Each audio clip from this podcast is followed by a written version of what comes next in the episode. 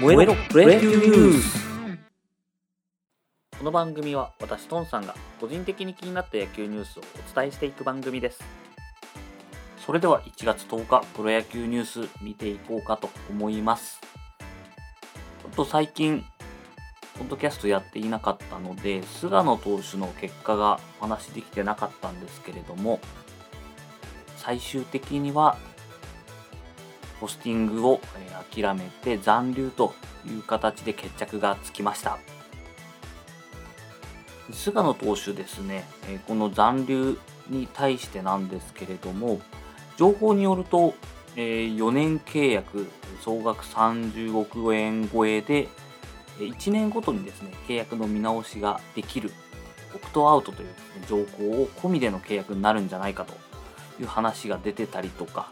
あとは4年総額、えー、40億超え。なので単年だと10億ですね。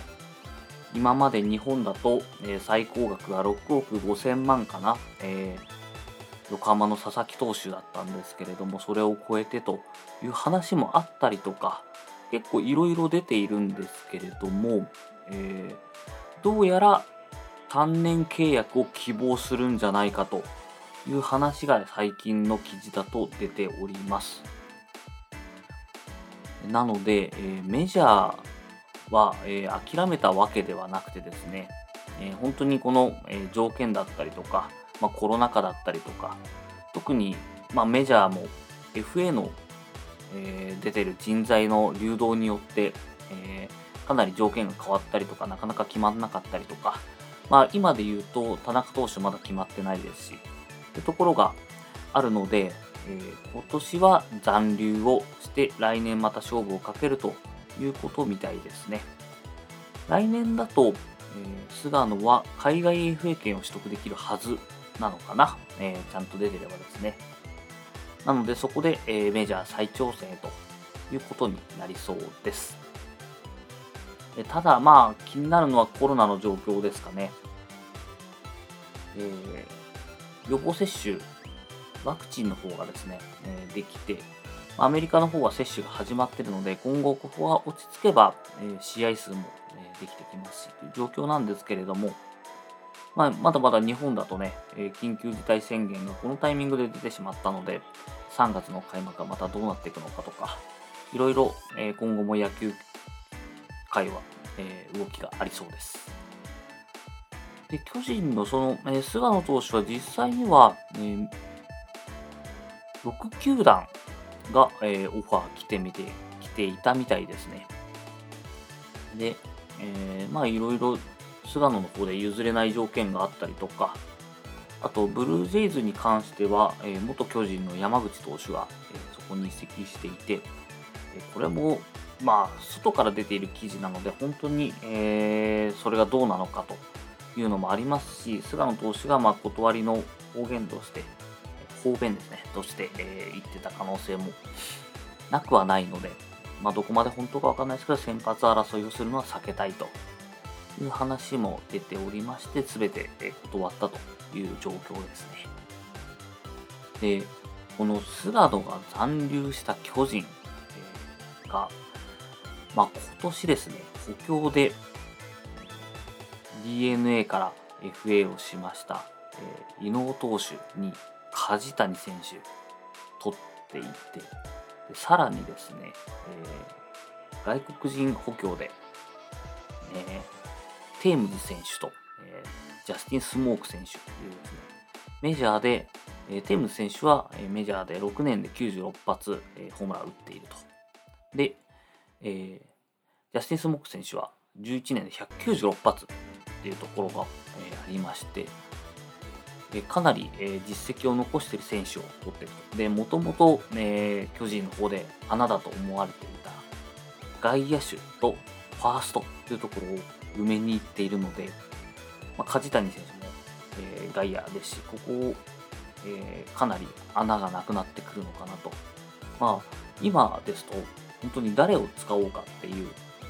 ま、去年、え、出てきた選手もいますし、誰を使おうかと迷うところですが、まあ、そこで成績が出なくて落ちてたとしても、まあ、もしくは、えー、想定外の成績として上に上がってた選手がいたとしてもそこは奪って、え万全の体制が取れるというところを敷いてますね。なので、まあ、ソフトバンクに2年連続に日本シリーズで4連敗というところを、食らったのを、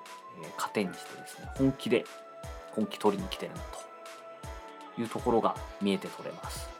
ただですね、気になるのはおそらくセ・リーグの他のチーム、かなり厳しいんじゃないかなと。えー、今年、まあ、この戦力がちゃんと活躍してしまうと、巨人また独走という可能性が出てきてしまうので、他球団は、えー、ちょっとやきもきするところですね。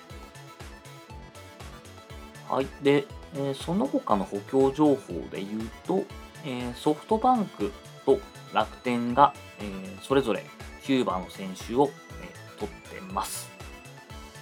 ソフトバンクの方は、えキューバの司法と呼ばれている、えアンディ・ロドリゲス選手ですね、を、え契約と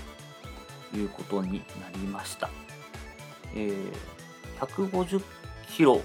超える、え球を投げられるピッチャーみたいですね。ちょっと、ね、映像とか見てないんでわかんないんですけれども、とりあえずまず、モイネロ選手と一同様の形で、まず育成選手として契約をして、えー、その後、良ければ上げていくという感じみたいです。が、えー、ソフトバンクがですね、キューバの選手は、えー、グラシアルとデスパイネ、モイネロっていうですね、えー、全員まあ強烈な成績を残せる選手。まあ、逆に最近デスパイネはちょっと落ち気味ではありますけども、グラシアル、モイネロがま強烈なんで、この若手の22歳、キューバの司法、えー、割って入ってくる可能性はかなりありますね。これまたソフトバンクは盤石巨人と同様にですね、なっていく可能性はあります。で、えー、片や楽天の方なんですけれども、えー、元キューバ代表のルスネイ・カスティーヨ外野手っていうのを、え、獲得しています。ただですね、こちらはちょっとわからないのは、え、16年、2016年ですね、最後にメジャーから FA で出て、え増えてるけど、えー、その前に7年契約をしていたので、えー、2021年、2020年までは、えー、そこ球団にはいたんですけれども、えー、メジャー選手としては出れなかったという状況で、16年を最後に、出てなかったと。で一説には、えー、贅沢税を防ぐ。メジャーだとですね、年俸がすごい高いチームは、えー、贅沢税という、まあ、お金を使って選手を集めすぎだっていうところに税金がかかるんですけれども、カスティーヨ外野手はですね、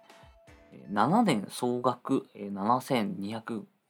50万ドル。なので、当時で77億円、7年で77億円。なので、単年11億の7年契約。っていうところを、えレッドソックスと結んでまして、でただですね、成績が、えそこまで出てなかったと。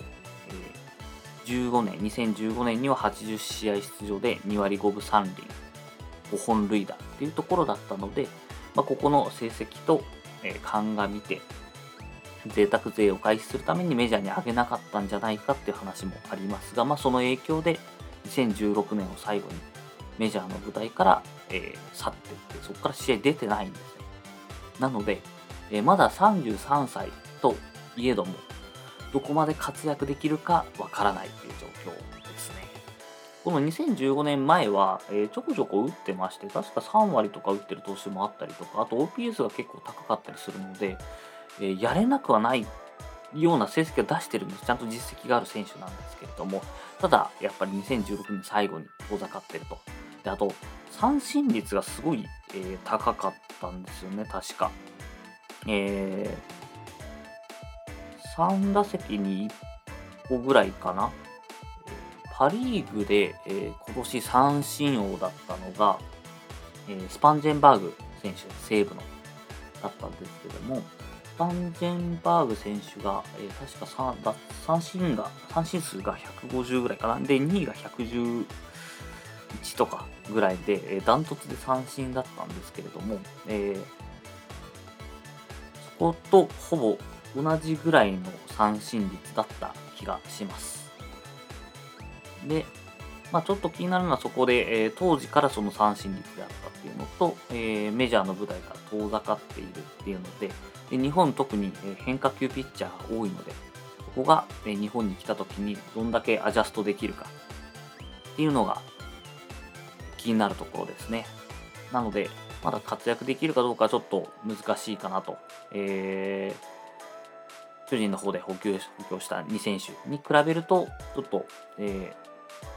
実績等で見づらい選手かなと思いますが、まあ、来年に向けていろいろ補強情報出てきて、えー、で、キャンプの情報もですね、かなり出てきましたので、いよいよ来シーズン指導し始めたなという感じになってます。このコロナ禍の状況で、どこまでまた球場に人が入れるのかはわからないですけれども、開幕楽しみにしていきたいなと思います。それでは本日の野球ニュースはここまで。ありがとうございました。